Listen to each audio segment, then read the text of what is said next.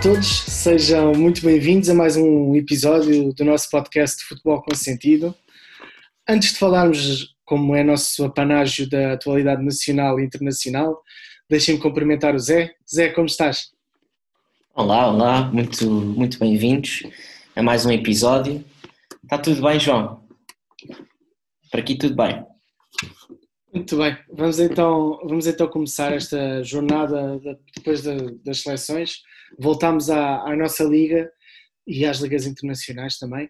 Um, quais é que foram assim, os teus destaques nesta semana da, da nossa liga? Olha, uh, começar aqui se calhar de forma geral aqui pela luta pelo campeonato, pelos lugares cimeiros da tabela. Mais uma vez a confirmar-se que as equipas na perseguição, Porto, Benfica e o Sporting Braga, continuam a cumprir, continuam a, a escalar na, cabela, na, tabela classificativa e, e a tentar aproximar-se do, do líder Sporting.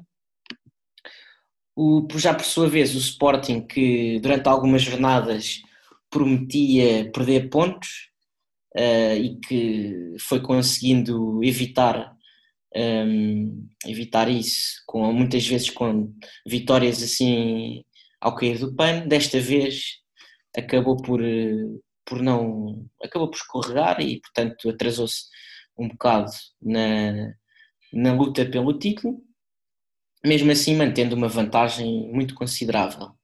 Depois o meu outro destaque vai para o Famalicão que continua como, como já tínhamos falado aqui na, nos últimos programas, numa forma muito boa e, e portanto, perspectiva-se aqui uma reta final de campeonato muito, muito tranquila para o Famalicão, se as coisas continuarem assim. Sem dúvida, parece que há aqui vestígios do Ivo Vieira Ball, não é? já se fala nisso, que é, pronto, ele mudou mesmo a equipa por completo e fazemos, fazes muito bem e também era um dos meus destaques em, em realçar esta mudança repentina do, do Famalicão, que também se calhar até aproveitou esta paragem das seleções, apesar de ter tido alguns jogadores em compromissos internacionais, para, para, poder, para poder aqui afinar um, o modelo de jogo do Iviera e, e notou-se claramente frente ao Passo de Ferreira, que ainda está em, em zona europeia, um, que, que, foi um domínio claro e uma vitória inequívoca do, do Famalicão. Então vamos, vamos começar. Olha, já agora acho que também é importante destacar aqui a vitória do Portimonense, que por, por um resultado em números que não são muito habituais no nosso campeonato. E o Beto continua em grande destaque.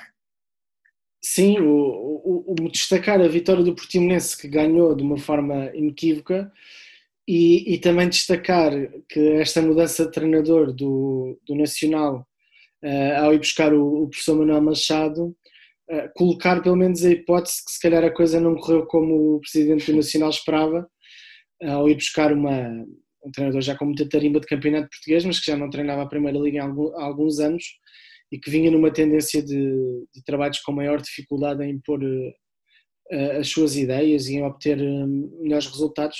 Vamos ver o que é que nos espera, não é? Porque uh, mesmo algumas previsões que eu fiz um, se calhar não, não são confirmadas tanto. O exemplo do Gil Vicente, que já vai na terceira vitória seguida, e, e por isso, pronto, há aqui algumas situações em que se calhar mais vale esperar um bocadinho para ver como é que a coisa corre, porque isto de prever é muito difícil. E... Não, isto vai ser uma luta muito acesa até ao fim do campeonato. Sem dúvida. Muitos, muito poucos pontos a separar os lugares debaixo da tabela, o que por sua vez também eh, dá alguma vai dar alguma curiosidade na, na luta pelo, pelo, pelo campeonato e pelo acesso à Champions, porque as equipas lá da frente vão ter que se cruzar com muitas das que estarão cá em baixo a lutar pela permanência. Sim, e eu acho que isso notou até já esta jornada. Basta ver a dificuldade que uh, todos os clubes tiveram para, para poder ganhar os seus pontos. O Benfica com o Marítimo, uh, o Sporting com o Moreirense, apesar do Moreirense não estar diretamente envolvido nessa, nessa luta. O Porto também teve dificuldade com, com o Santa Clara e, e, o, Benfica, e o Braga viu-se à rasca uh, e mesmo literalmente para, para conseguir é ganhar ao, ao Farense que fez um, fez um bom jogo.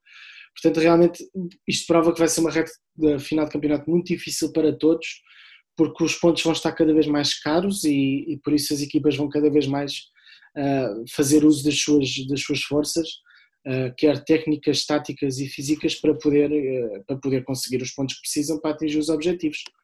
Um, mas pronto, começando aqui pelo, pelo jogo do, do Sporting, que realmente pronto, escorregou aqui com o Moreirense, uh, um empate que mesmo Sim. assim deixa a equipa do Rubén Amorim com, com 8 pontos de vantagem. Um, um jogo que, em que quem o estava a ver, na minha opinião, uh, sobretudo na, na, parte final do jogo, conseguia adivinhar que havia possibilidade de, de, acontecer o que aconteceu, porque o Sporting, apesar de ter o jogo perfeitamente controlado, um, estava a ter alguma dificuldade em, em fechar o jogo. Sim, sim, sim, em, em, fazer o 2-0. E, e, aqui vale um bocadinho a velha máxima que é uh, quem não marca sofre. E foi o que acabou por acontecer, num golo que, pronto, com alguns erros defensivos, nomeadamente do, do Fedal, mas que também há muito mérito no remate do, do Walterson, que, que acaba por fazer um golo muito bom. O que é que tu achaste aqui desta, desta partida? Sim, olha, acho que o Ruben Amorim quis seguir a, aquela filosofia de que em equipa que ganha não se mexe, uh, mas mais no sentido em que, apesar de ele ter feito algumas alterações uh, dos jogadores face à, à, última jornada, acho que a ideia foi manter aquela, aquele meio campo que pá, permitiu ao Sporting ter maior controle no jogo contra o Vitória de Guimarães. E daí colocar novamente Daniel Bragança a titular e mais uma vez acho que isso acabou por surtir efeito porque acho que novamente o Sporting conseguiu ser controlar o jogo, conseguiu ter mais oportunidades um, e ter aquilo que eu muitas vezes chamo que, que é posse de bola útil, porque o Sporting a tendência tem sido desde o início do campeonato ter uma, uma, um grande domínio de posse de bola, mas em muitas jornadas essa posse de bola ocorria no meio campo do Sporting, portanto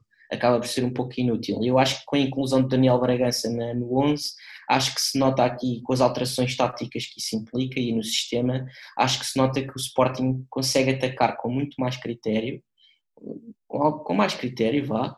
Um, acaba por ter ali mais um jogador a conseguir olhar de frente para o jogo, uh, neste caso o Daniel Bragança, e um, embora eu acho que o Pote não, jogue melhor de frente para o jogo do que na posição em que tem jogado, quer com o Vitória de Guimarães, quer com, agora com, com o Moreirense. A verdade é que, como é um jogador que tem muita facilidade em criar espaços no último terço, acho que também acaba por, por assentar bem nesta posição.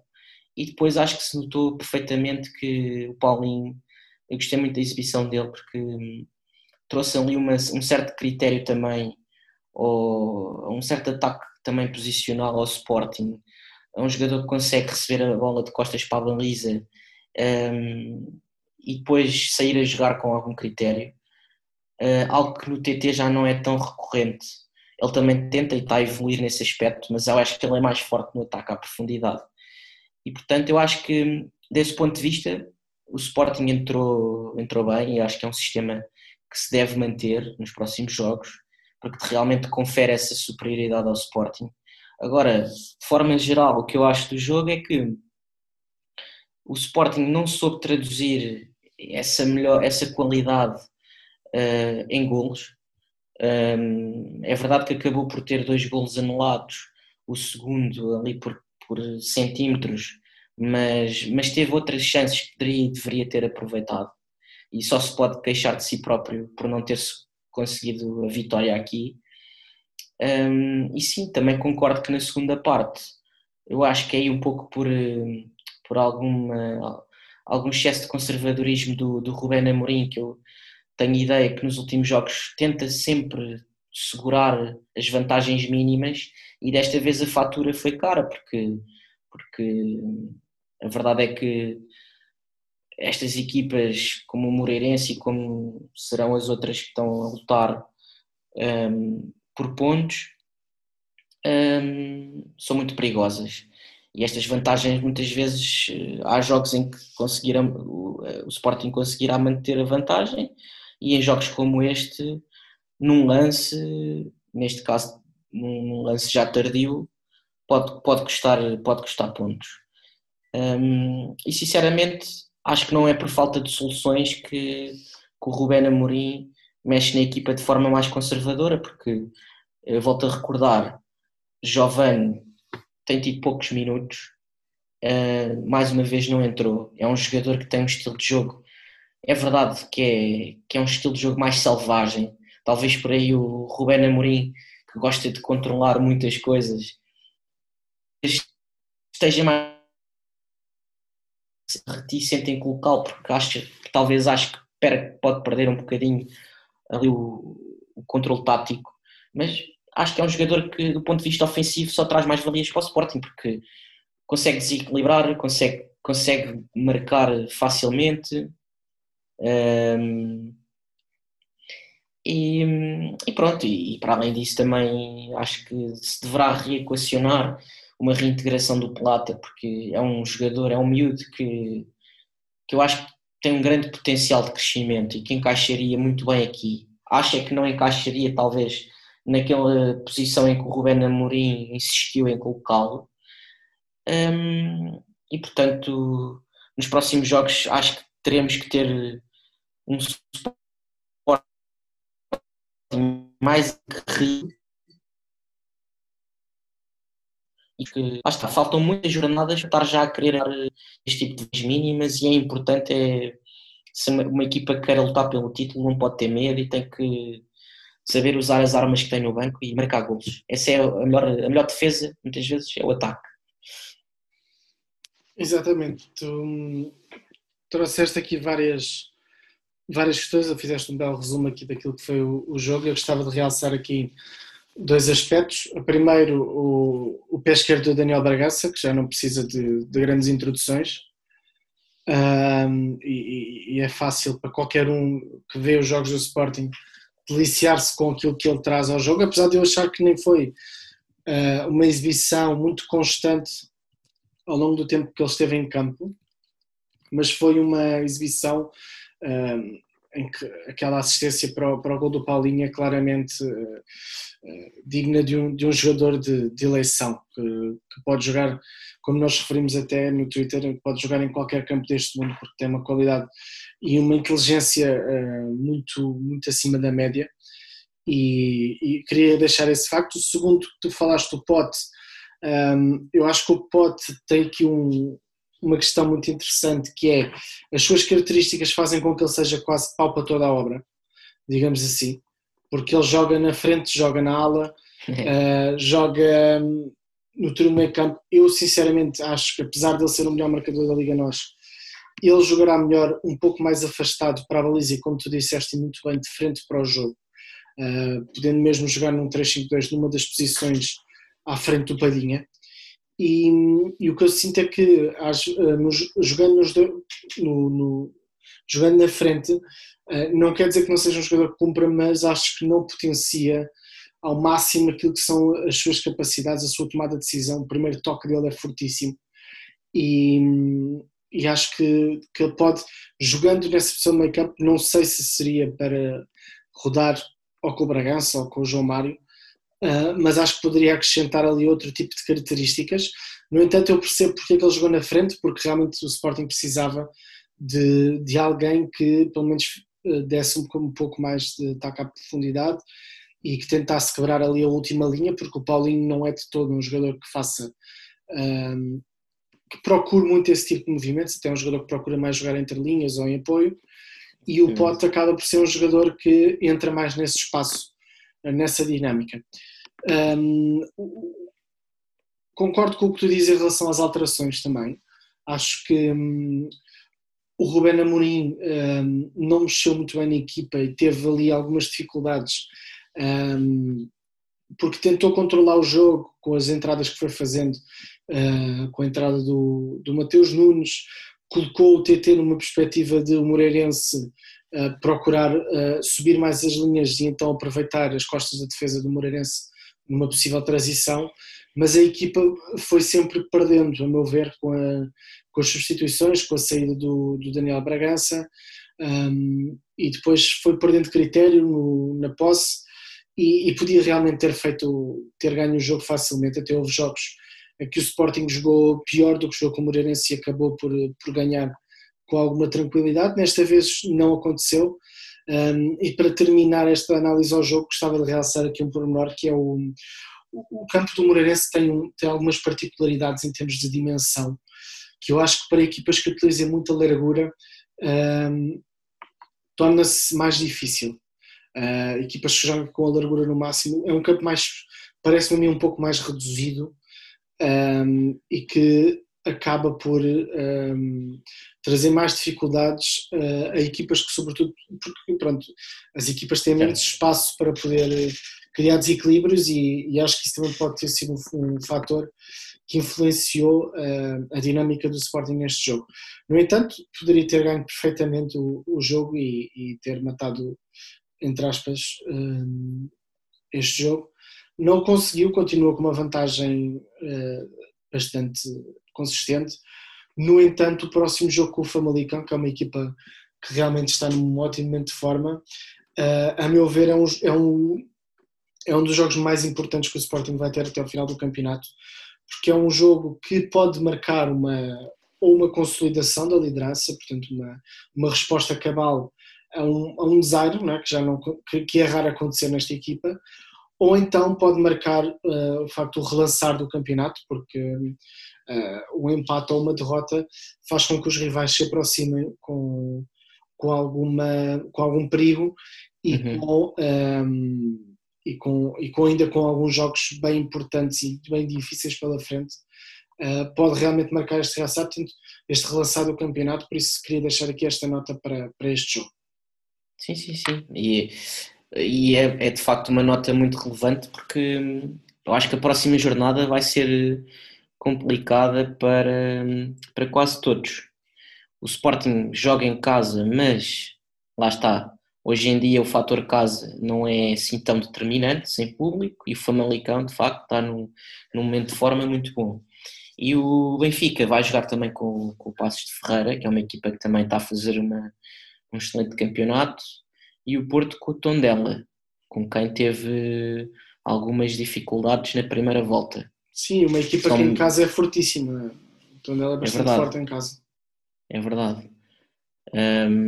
Portanto, vai ser uma jornada muito interessante. Sim, sem dúvida. Acho que vai ser uma jornada que pode realmente marcar um bocadinho o tom para o resto do, do campeonato. E, e, pronto, e agora fazendo aqui a, a transição para, o, para aquilo que foi o jogo do, do Porto, um, jogo também bastante difícil para o, para o Porto, que acaba por ganhar uh, com um golo no, no final do jogo e com o Santa Clara que se bateu muito bem, aliás tem sido uma tem sido algo bastante consistente, uma equipa bastante consistente e que dá sempre muito trabalho a qualquer equipa porque é uma equipa que joga no campo todo. Eh, quando estava a ver o jogo estava a pensar que eh, nem parecia uma equipa do Daniel Ramos, que normalmente é conhecido por ser um treinador com um que organiza bem as suas equipas defensivamente, mas que normalmente não as faz arriscar muito em termos ofensivos. No entanto, não sei se isto é algo que já está muito enraizado na cultura do clube, porque todos os treinadores acabam por manter esta, esta postura de jogar o jogo pelo jogo. Se for, uh, parabéns ao Santa Clara, porque acho que é este tipo de equipas que valorizam o futebol português. Se não, uh, também parabéns ao Daniel Ramos por, uh, porque esta equipa é muito, é muito interessante de, de ver jogar. Tem jogadores claramente diferenciados que podem jogar noutros patamares Uh, o Morita, começar pelo Morita, que nem fez um jogo particularmente bom neste jogo com o Porto, mas que é um jogador com, uma, com tremenda qualidade, já falámos dele no, no, podcast. O Lincoln. E no Twitter vez, também. E no Twitter. O Lincoln também fez um, um belo jogo. Um, o, mesmo o Carlos Júnior, enfim, tem um conjunto de, de jogadores. Uh, o Villanueva na defesa, que é um, é um dos centrais deste campeonato, a meu ver, este ano e, e portanto tem ali um conjunto de jogadores que faz com que a equipa seja muito difícil uh, de bater. O Porto teve dificuldades, um, foi um jogo em que o Porto teve alguma falta de criatividade na, na, na sua, na sua zona de criação, passa a redundância, e foi um jogo em que um, via-se que faltava ali algo mais, faltava alguns aberlatas, depois acabaram por entrar, acabou por entrar, acabaram por entrar o Fábio Vieira, o Corona, o próprio Francisco Conceição, o Evan Nilsson, que uh, viu-se que faltou alguma dinâmica ofensiva ao Porto. É natural que nestes jogos de seleções, também tendo em conta aquilo que o Porto vai ter na próxima semana, um, ehm, esta semana com, no, com, o jogo da Liga dos Campeões, uh, é natural que, pronto, que, que, a máquina não esteja completamente afinada, houve muitos jogadores que estiveram fora. Um, no entanto, é um, acho que foi um bocadinho um, um resumo daquilo que têm sido os jogos do Porto, em que o Porto ganha sempre por insistência e não por clara evidência do seu jogo, uh, a meu ver. Sim, sim. Pá, eu concordo, concordo e não tenho assim até muito mais a acrescentar ao que disseste, porque acho que resumiste na perfeição o jogo. Um, talvez aqui o meu, o meu, destaque vá mesmo para, para, para Santa Clara, porque eu acho que se deve realçar, conforme disseste, que hum, este tipo de equipas que mantenham esta postura, este tipo de jogo positivo, a tentar jogar no, no campo todo, mesmo contra os grandes, devem ser enaltecidas, porque evidentemente a jogar assim correm mais riscos, mas como se comprovou, poderiam perfeitamente ter saído deste jogo com pontos, um, o que poderá deixar a pensar eh, outras equipas que muitas vezes o chamado autocarro não será o sinónimo de, de sucesso.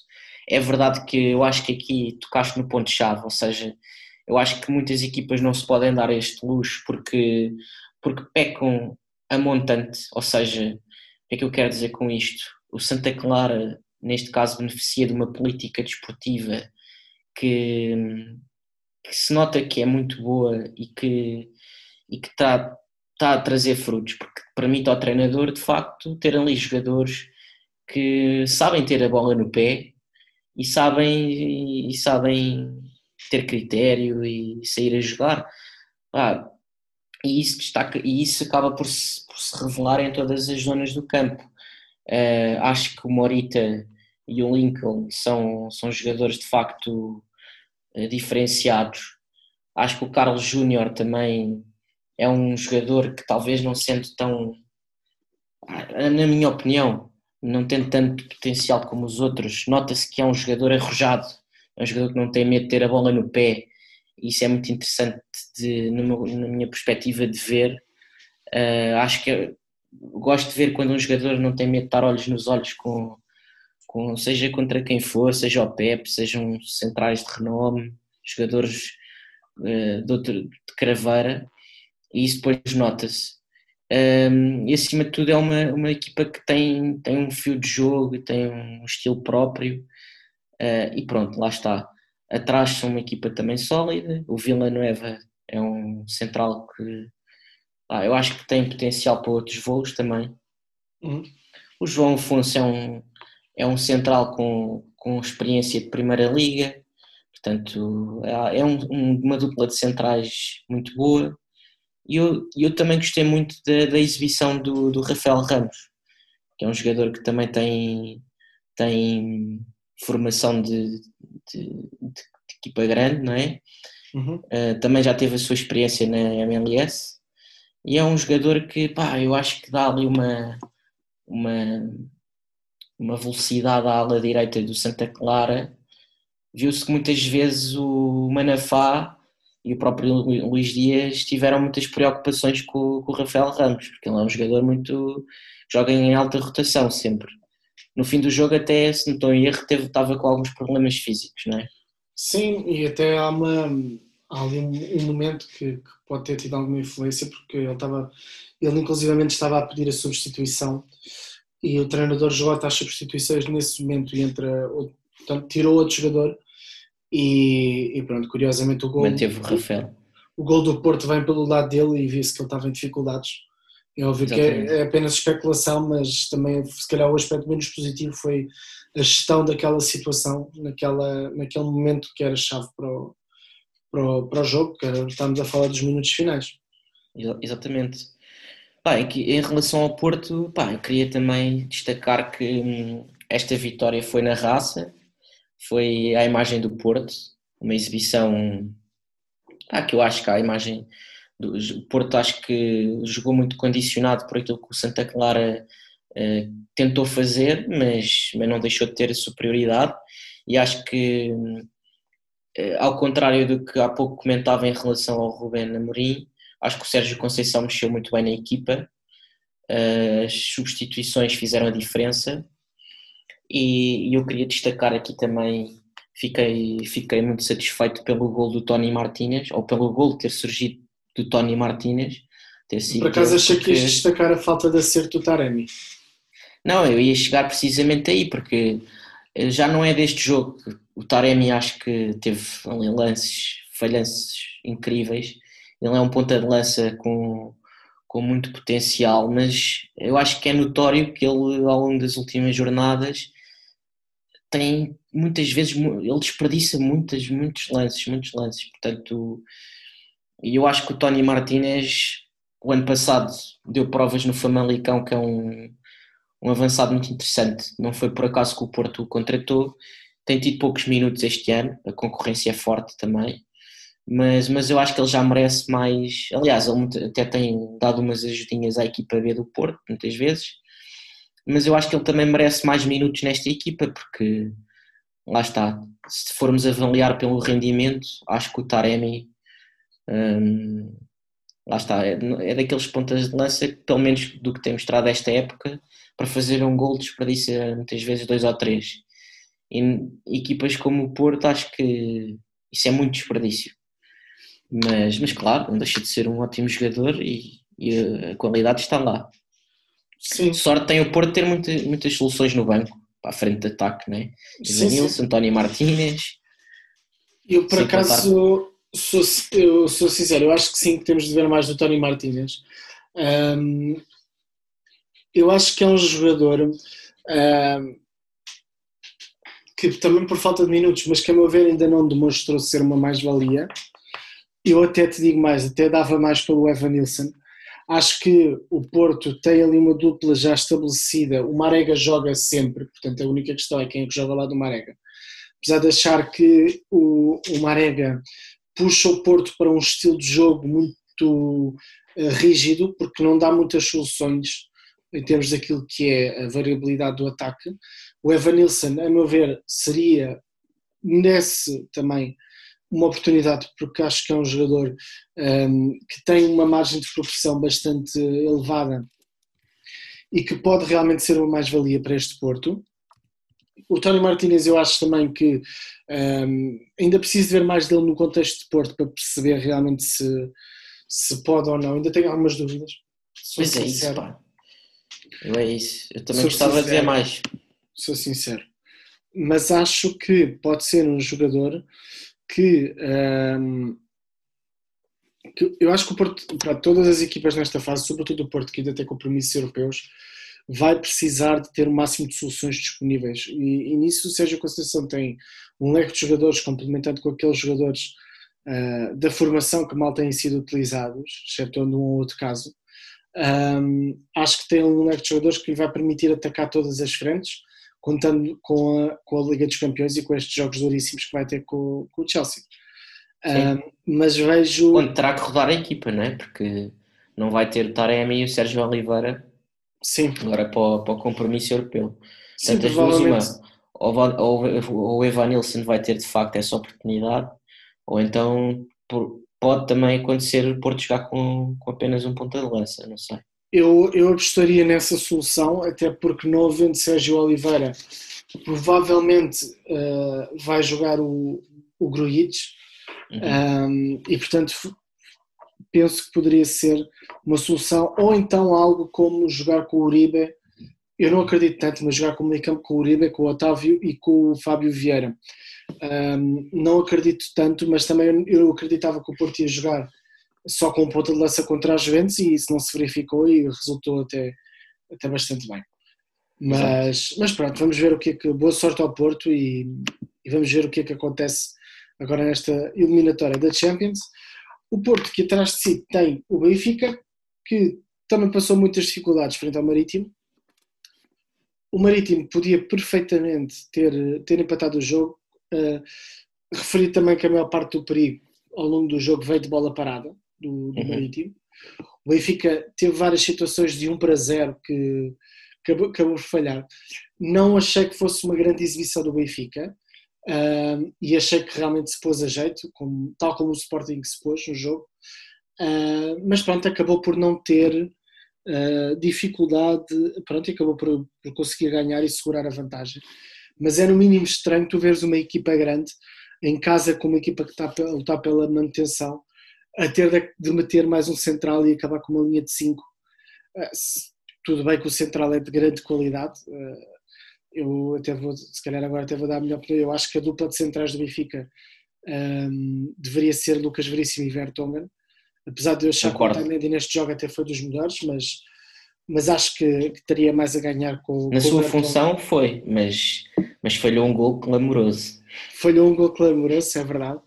Uh, o Seferovic aí na sua função voltou a falhar, não é? que é uma que é algo que atormenta, atormenta os benfiquistas, porque tanto é um jogador que acaba por, por fazer bons movimentos, como depois falha gols escandalosos, um, mas o Benfica, eu, eu, penso que vai continuar nesta perspectiva de, de, crescimento, cada vez mais com o 11 já, já estabilizado, e por isso eu entendo a não inclusão do Vertonghen, no entanto acho que é, que é demasiado jogador para, para, para estar no banco do Benfica, acho que merece, merecia mais um, e, e, e, vamos ver o que é que vai acontecer, porque não acredito que fique no Benfica se continuar com esta, com esta ausência de tempo de jogo.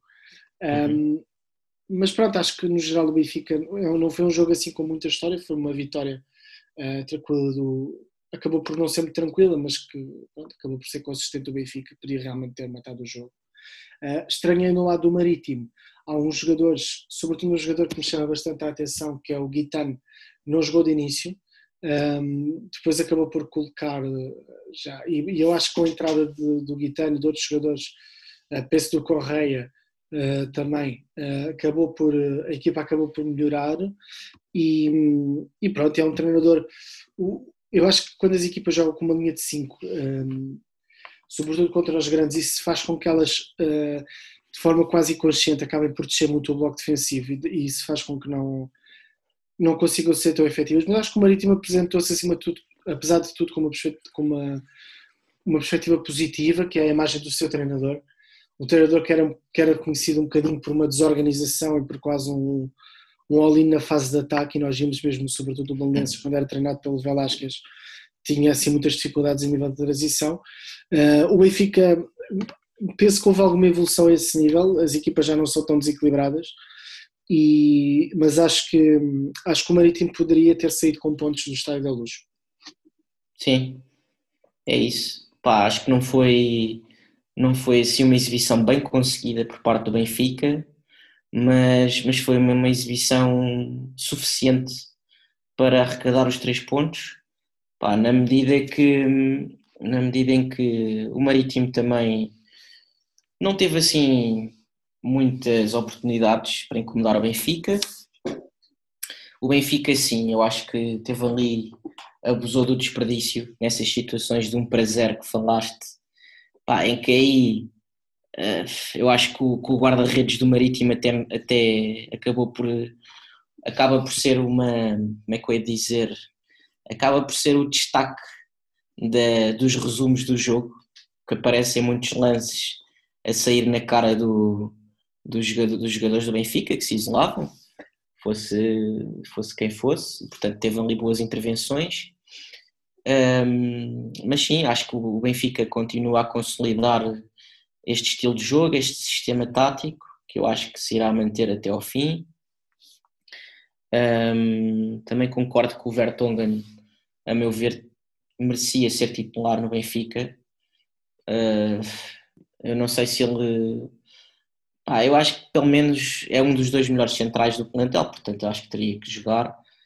Um, e, e agora o Benfica também está aqui com uma batata quente nas mãos, porque o Elton Leite continua a ser aposta.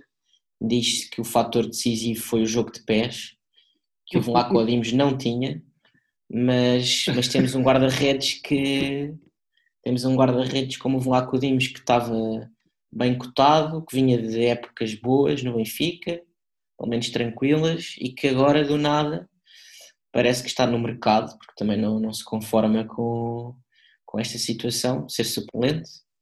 Um, mas vamos ver. Pois, eu, acho, que, eu acho que o Vlaco Dimos acabou para o Benfica, sinceramente.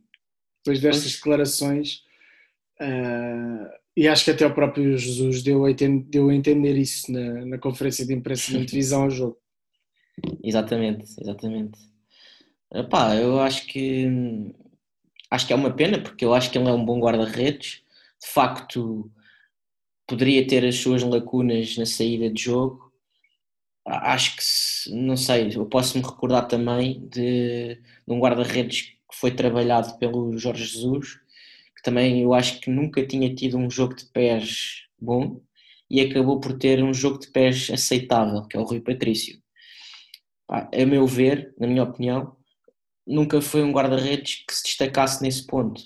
Mas curiosamente, desde que o Jorge Jesus e a sua equipa técnica foi para o, para o Sporting, na altura, se não me engano, era o Nelson, o, guarda, o treinador de guarda-redes. Eu acho que o Rui Patrício evoluiu imenso e nesse ponto também, não sendo um, hoje um guarda-redes que se destaque por isso, também já não é um guarda-redes que comprometa. Portanto, é um guarda-redes que se tornou competente nessas funções. Portanto, Custa-me também ver um guarda-redes como, como o Vlaco Dimos, que, a meu ver, tem potencial, é um guarda-redes novo, é um guarda-redes que também não foi propriamente barato e que o Benfica poderia potenciar. Agora acaba por estar na porta de saída e, e vamos ver, porque acho que acabará por desvalorizar assim. Eu Mas... acho que. Desculpa, Zé, diz, diz, diz, diz. Eu, claro, força. eu acho que essa tese do jogo de pés aquilo que eu tenho visto do Elton Leite não acho que seja uma característica que realce. Eu acho que a questão principal é mais básica do que isso até. Eu acho que o Jesus gosta simplesmente o Elton Leite é mais alto. Pois. Uh, e quem nos está a ver se calhar pode dizer, oh, oh, João, mas isto quer dizer, agora basta a altura, então olha, eu tenho 2 metros e 15 e vou para a baliza do Benfica. Não é isso que eu estou a dizer naturalmente, mas acho que uh, o Jesus tem ali uma. Não és tu que pensas assim.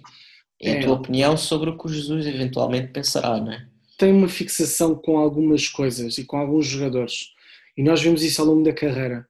E os guarda-redes é uma questão muito particular. Uh, mesmo a questão do Rui Patrício que tu falaste, um, era um guarda-redes que no início, e ouvimos relatos disso, o próprio Jesus colocava em dúvida se ele iria ser titular da baliza do Sporting. Um, o, o, perfil eh, atlético para Jesus tem muita importância e nós notamos que há ali jogadores que uh, terão sempre mais dificuldades em jogar ehm, com as ideias de que, do, do Jesus. E, mas também quero fazer aqui um, um meia-culpa. Zé, não sei se querias dizer mais alguma coisa relativamente ao jogo. Não, pá, já agora complemento essa tua Força. ideia, com que eu concordo, que ah, existe outro exemplo flagrante, o Kim, na primeira temporada do, do Jesus no Benfica. Foi, fez uma época espetacular, até se falou na, na ida do Kim à seleção. Foi até, e até na altura foi defendido pelo Jesus que, que o Kim devia ter ido à seleção. E a verdade é que no ano a seguir acabou por ser dispensado e, e salvo erro, chegou o Roberto, não é? E todos sabemos como é que isso correu. Exatamente. Portanto, lá está, isto para dizer que. E isso até acaba por confirmar a tua teoria da, da altura. O Kim não era um guarda-redes propriamente alto para a posição e o Roberto já trazia outra estampa física, mas isso não foi sinónimo de, de qualidade, obviamente. Sim, eh, lá está. Eh, há aqueles jogadores que, que acabam por se tornar. Hum, nós até falámos disso no, no podcast em que falámos um bocadinho dos flops há jogadores que eu sinto que o Jesus uh, acha que os vai transformar na, na, na última bolacha do pacote. Um, no, e, e, com isto eu não retiro valor ao Jesus, porque eu até ia fazer aqui um meia-culpa, em que acho que concordo bastante com algo que ele disse, relativamente, por exemplo, ao Rafa. E eu, eu notei nisso neste jogo, que realmente eu acho que o Rafa tem de melhorar, tem todas as características para, para ser um jogador de referência na nossa liga. E já, já o é, mas acho que ainda pode melhorar mais, sobretudo no capítulo da tomada de decisão no último passo uh, acho que ainda pode evoluir muito e, e, acredito que seja esse até o trabalho que está a ser feito pelo, pelo Jesus. Mas a ideia que me ficou do jogo um, foi assim daqueles jogos mais uh, mornos do Benfica, Foi assim um jogo morno, um jogo um, um, pouco. Um jogo que passou, estás a ver? Foi um jogo que passou. É, o Benfica acabou por ganhar, pôs-se a jeito, mas foi assim um jogo morno, não foi uma. Não foi uma Benfica vinha numa perspectiva de maior eh, crescimento e, e, este jogo foi assim um bocado mais morno. Um, claro, como a questão das seleções também pode ter ajudado aí nesse, nesse capítulo. Sim. Bah, em relação ao Rafa, eu acho que isso até é uma é um, um defeito, uma, sei lá, um ponto a melhorar que já lhe é apontado há alguns anos, não é? Sim. Eu acho que ele é daqueles jogadores que parece que tem tudo para ser um craque, mesmo numa liga de top, mas que eu acho que nunca conseguiu dar esse salto precisamente por isso. Sim. Uh, em relação ao Marítimo, epá, queria também destacar aqui um jogador que tu já tinhas falado há pouco, que trouxe qualidade quando entrou, que é o Correia. Porque por acaso é um jogador que, que surpreende-me que para aquele passe por lá, passe, qual, seja qual for o treinador que esteja no Marítimo, parece que há muita dificuldade em dar-lhe a titularidade. Pá. E é um jogador que a mim me surpreende sempre essa condição de suplente, porque eu acho que ele traz. É um jogador que, para o, para o contexto do Marítimo, uh, se diferencia. Mas Sim, eu acho que é talvez não traga aquela estabilidade que muitas vezes, se calhar, o, os treinadores destas equipas procuram. Sim, Mas, talvez acho, nestes jogos grandes. Eu acho que teve a ver muito com, com o sistema que, que foi apresentado pelo Júlio Velasquez, mas concordo com o que tu dizes. Acho que é assim, a ideia que eu tenho é que é um jogador que, que cumpre, eh, tendo em conta uh, o plantel.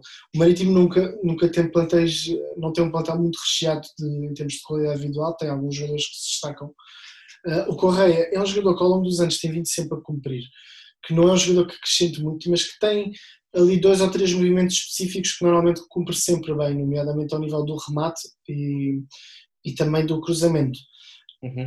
Um, mas acho não acho que seja um jogador que acredito que possa continuar a fazer carreira mesmo no nosso campeonato, no outro contexto que não o Marítimo, mas que não acho que, que poderia ter dado o salto anteriormente e não o deu e, e não sei se, se ainda se, pronto, se ainda terá essa possibilidade. É verdade, é verdade. Bem, passando aqui para o, para o jogo do, do Farense contra o Sporting Braga, Pá, eu, eu diria que o Braga, lá está, teve, foi daqueles jogos em que o Braga, posso dizer que se fosse, não é? Conseguiu a vitória assim também já muito perto do fim do jogo, pelo inevitável separar, já a espalhar magia ali pelos lados de, neste caso foi em Farmas, ali pelos lados de Braga, mas, mas foi um jogo pá, que achei interessante também pelo ponto de vista do Farense, que lá está, é uma equipa que eu acho que não tem sorte, porque eu acho que joga bom futebol, acho que hum, procura ser ofensiva, procura, tem um jogo muito direto, um jogo pá, o Farense é uma equipa que não precisa de fazer muitos passos para chegar à baliza adversária. É uma equipa com jogadores inteligentes, como por exemplo o Ryan Gold, pá, e e, mas lá está, não, acaba por não traduzir eh, essa ideia de jogo positiva também em vitórias. E, e isso, o campeonato aproxima-se do fim e lá está, as contas no fundo da tabela começam a ficar cada vez mais apertadas. Mas, mas o jogo foi, foi interessante.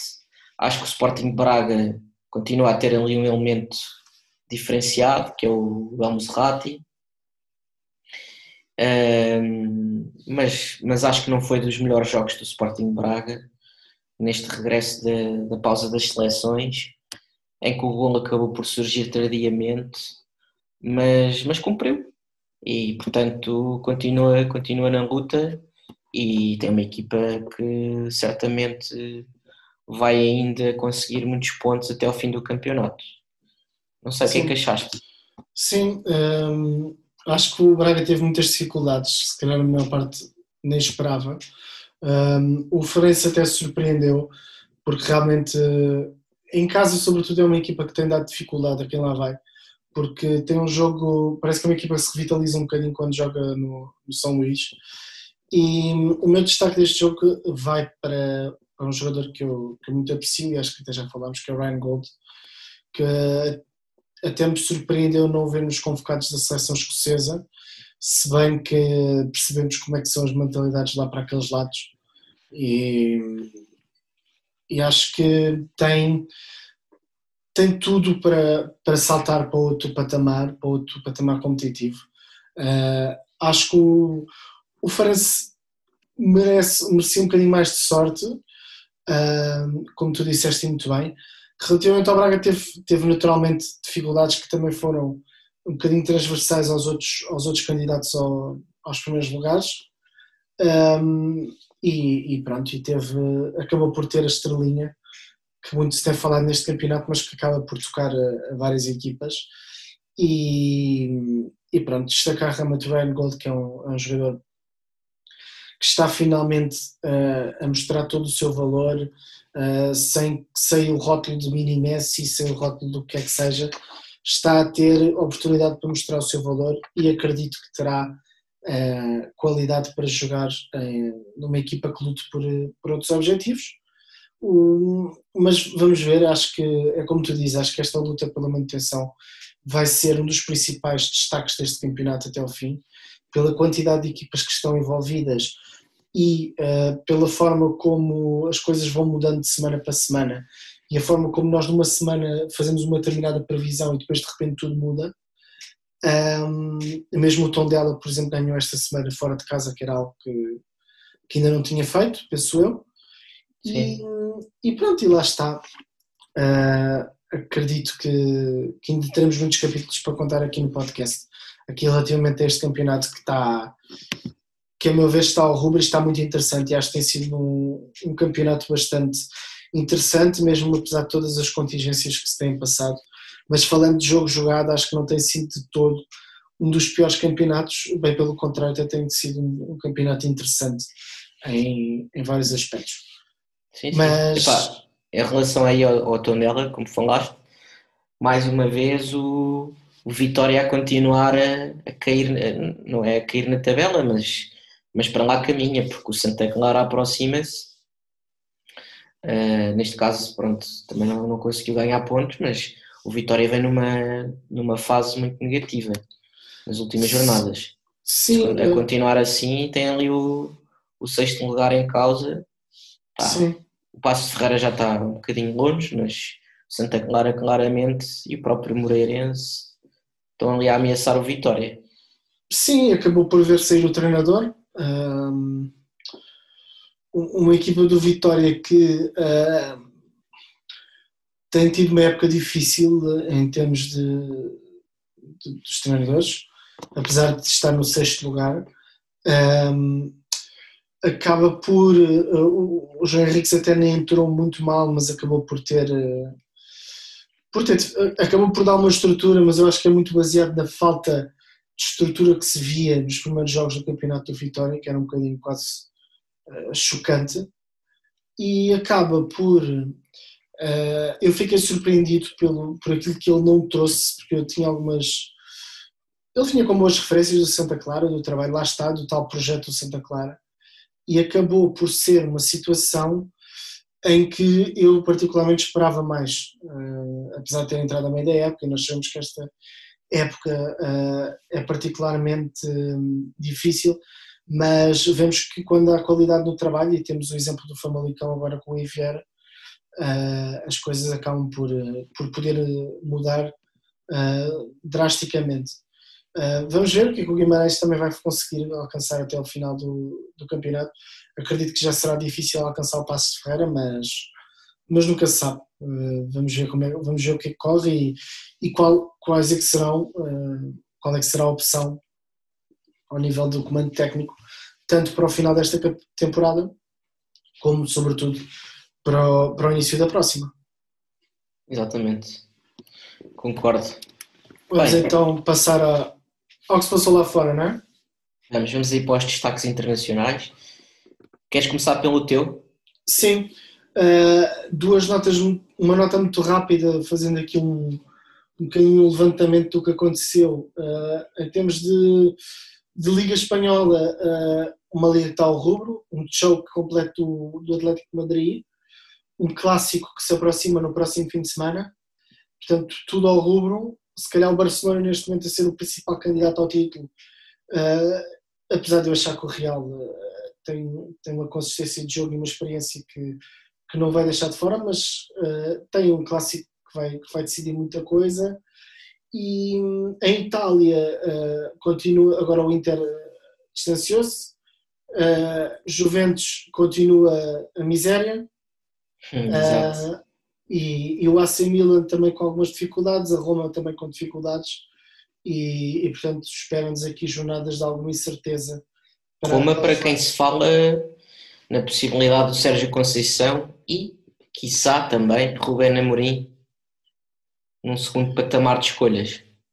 Acredito que isso poderá estar relacionado com, com a presença do, do Tiago Pinto na estrutura, mas uh, se, eu acredito que se o Paulo Fonseca conseguir o apuramento para a Champions irá permanecer lá. Um, mas acho que ainda é um bocadinho prematuro, se calhar, uh, porque ainda não se percebe muito bem para onde é que vai este projeto da Roma. E, e então acho que um, também mudaram de, de ownership há pouco tempo, portanto não sei como é que pois. como é que este projeto se enquadra, mudaram a estrutura, não sei. Um, Mas o Sérgio Conceição, que é ali um, um ídolo no rival da Roma, na Lazio, pá, será que teria condições para ir para a Roma? Pois, Ou interesse quer, não sei. Não sei como é que os Estamos adeptos... na base dos rumores, mas... Primeiro não sei como é que os adeptos da Roma iriam reagir a isso. Mas a principal preocupação deveria ser como é que os adeptos da Lazio não reagir, não é? Porque sabemos que existe ali uma fação mais extremista e Exatamente. não sei. Um, mas pronto, continuando Bem em que a Lazio também bem entregue com, com o Inzaghi, portanto... Sim, acredito que não será por aí. Não é muito fácil. Não, acredito não, é um, não é um lugar que vai estar à disposição. Não, acredito que não, ver. a não ser que o Inzaghi salte para outro, para outro patamar. Mas em França vimos uma grande surpresa com o Lille a ganhar ao, ao PSG, com um episódio lamentável no final do jogo que envolveu, Vai, é verdade. Envolveu o, streamer barra socialite barra jogador de futebol Neymar e, e depois em Inglaterra vemos que, e era aí que eu ia chegar com o meu destaque, vemos que pronto, ninguém quer agarrar o lugar do top 4 acabou por ser uma, é tudo a passar uns para os outros, não é? Começámos a ver o. Começámos com uma derrota surpreendente do, do Chelsea contra o West Brom, que estava num dia em que parecia o Barcelona, o Mateus Pereira em enorme destaque. Depois o, o Tottenham, e é aí que me, que me centro no meu destaque, uh, volta a perder pontos, perdendo uma, uma liderança do, do resultado. Quando perguntado sobre este facto, o Mourinho faz o que faz sempre, ou que tem feito nos últimos tempos e que a ver me provoca até alguma tristeza, sendo um, um fã do Mourinho, que é um, puxa para os jogadores. Uh, não puxa para a falta de, de, futebol, atacante, não falta para a falta de ideia de jogo, não aponta para uh, as constantes mudanças de 11 e de sistema de, e, e, e, pronto, tendo os jogadores disponíveis, não fala, não fala de ter se calhar um dos melhores avançados do mundo que anda um bocadinho a safar e a mascarar ali dificuldades coletivas que a equipa tem e é de lamentar uh, como alguém que aprecia bastante o Mourinho uh, vê-lo caminhar numa direção de uh, voltar um, a enfrentar possivelmente uma saída, se bem que o Tottenham ainda, tem, ainda está completamente na luta pelo, pelo quarto lugar quarto lugar, onde surge o incrível West Ham, que ninguém faria prever, que ninguém pensaria que poderia acontecer. Uh, mas o West Ham continua a surpreender, com um Lingard completamente revitalizado e, e que prova que realmente o futebol é muito o contexto em que os jogadores estão inseridos. E pronto, era este o meu, o meu apanhado geral daquilo que me chamou mais a atenção este fim de semana. É isso, bons destaques. Pá, deixa-me só dizer que em relação ao West Ham, nós já tínhamos falado aqui do, do West Ham no nosso podcast, que de facto hum, acaba por ser uma equipa que tem trazido uma grande consistência Um, acho que o Lingard foi uma, uma, excelente adição agora na janela de transferências de, de inverno.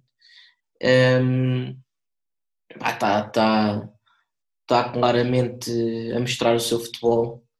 Uh, o, jogo, o jogo do West Ham não se resume ao Lingard, uh, porque tem outros excelentes jogadores, mas sem dúvida que estão a fazer aqui uma, uma campanha muito interessante na Premier League este ano e já na próxima jornada vai haver uma, uma, um jogo muito interessante ali pela luta do terceiro, quarto lugar, porque o West Ham vai jogar com o Leicester.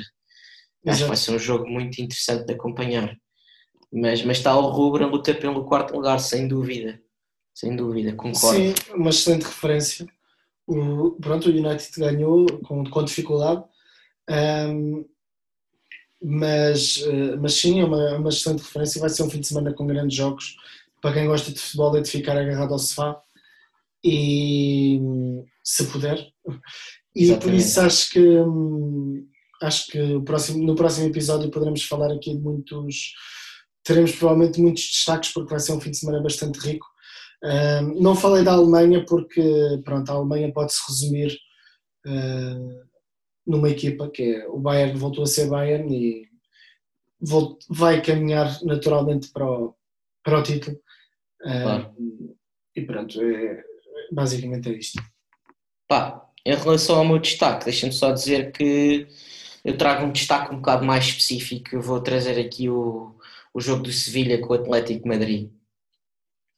Pá, que apesar de não ter assim, não ter sido um jogo com muitos golos, acho que acabou por ser muito interessante, principalmente porque reforça o excelente trabalho que o Lopetegui tem, tem feito e o projeto do Lopetegui no Sevilha, que não é um Sevilha apenas europeu, é um Sevilha que também quer ter sucesso em Espanha, que opá, obviamente que não, não está na luta pelo título, mas que, que está muito próximo ali dos, dos três primeiros e que acaba por, eh, por ter aqui um papel decisivo também na luta pelo título, porque também atrasa aqui o Atlético Madrid.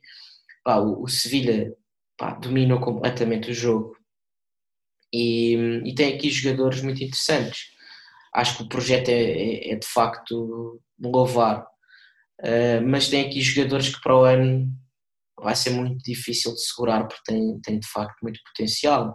Uh, quer o Koundé, o central, acho que é um, é um jogador é um central, um central moderno, um central moderno que, que joga, joga muito, sabe ter bola no pé e, e sabe jogar muito bem, uh, sair a jogar em perfeitas condições. E depois tem ali o médio também, o Jordan, pá, que, é, que é um craque. Um, portanto, acho que é um projeto que, que, nos dará certamente muito gozo de continuar a acompanhar Lopetegui que, não, enfim, não teve aqui muito sucesso em Portugal. E, e, pronto, teve assim uma passagem fugaz pelo, pelo Real Madrid depois daquele episódio da, da seleção, na seleção espanhola, mas, mas aqui no Sevilha acho que está, está a ter a continuidade que, que precisa para mostrar resultados e, e, acho que esta vitória é incontestável aqui por um, um ex-jogador do nosso campeonato, o Marcos Acunha, também já agarrou ali a lateral esquerda e que também fez um ótimo jogo. Portanto, este é o meu destaque. Ah, no Atlético, vou-te ser sincero, não tenho assim grandes destaques porque acho que o Atlético não, não, não chegou ali aos calcanhares do Sevilha. Há um jogador que eu tenho gostado muito de acompanhar este ano, que é o Marcos Llorente, mas que pá, este jogo acho que teve muito, muito desacompanhado.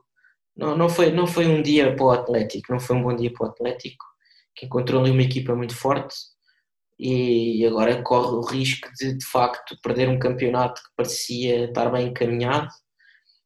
Uh, o Barça está a um ponto e o Barça na, na, numa época de crise em que inclusivamente se falava na possível saída do Messi no fim do ano, eu acho que essa hipótese começa a estar cada vez mais, começa a ser cada vez mais remota.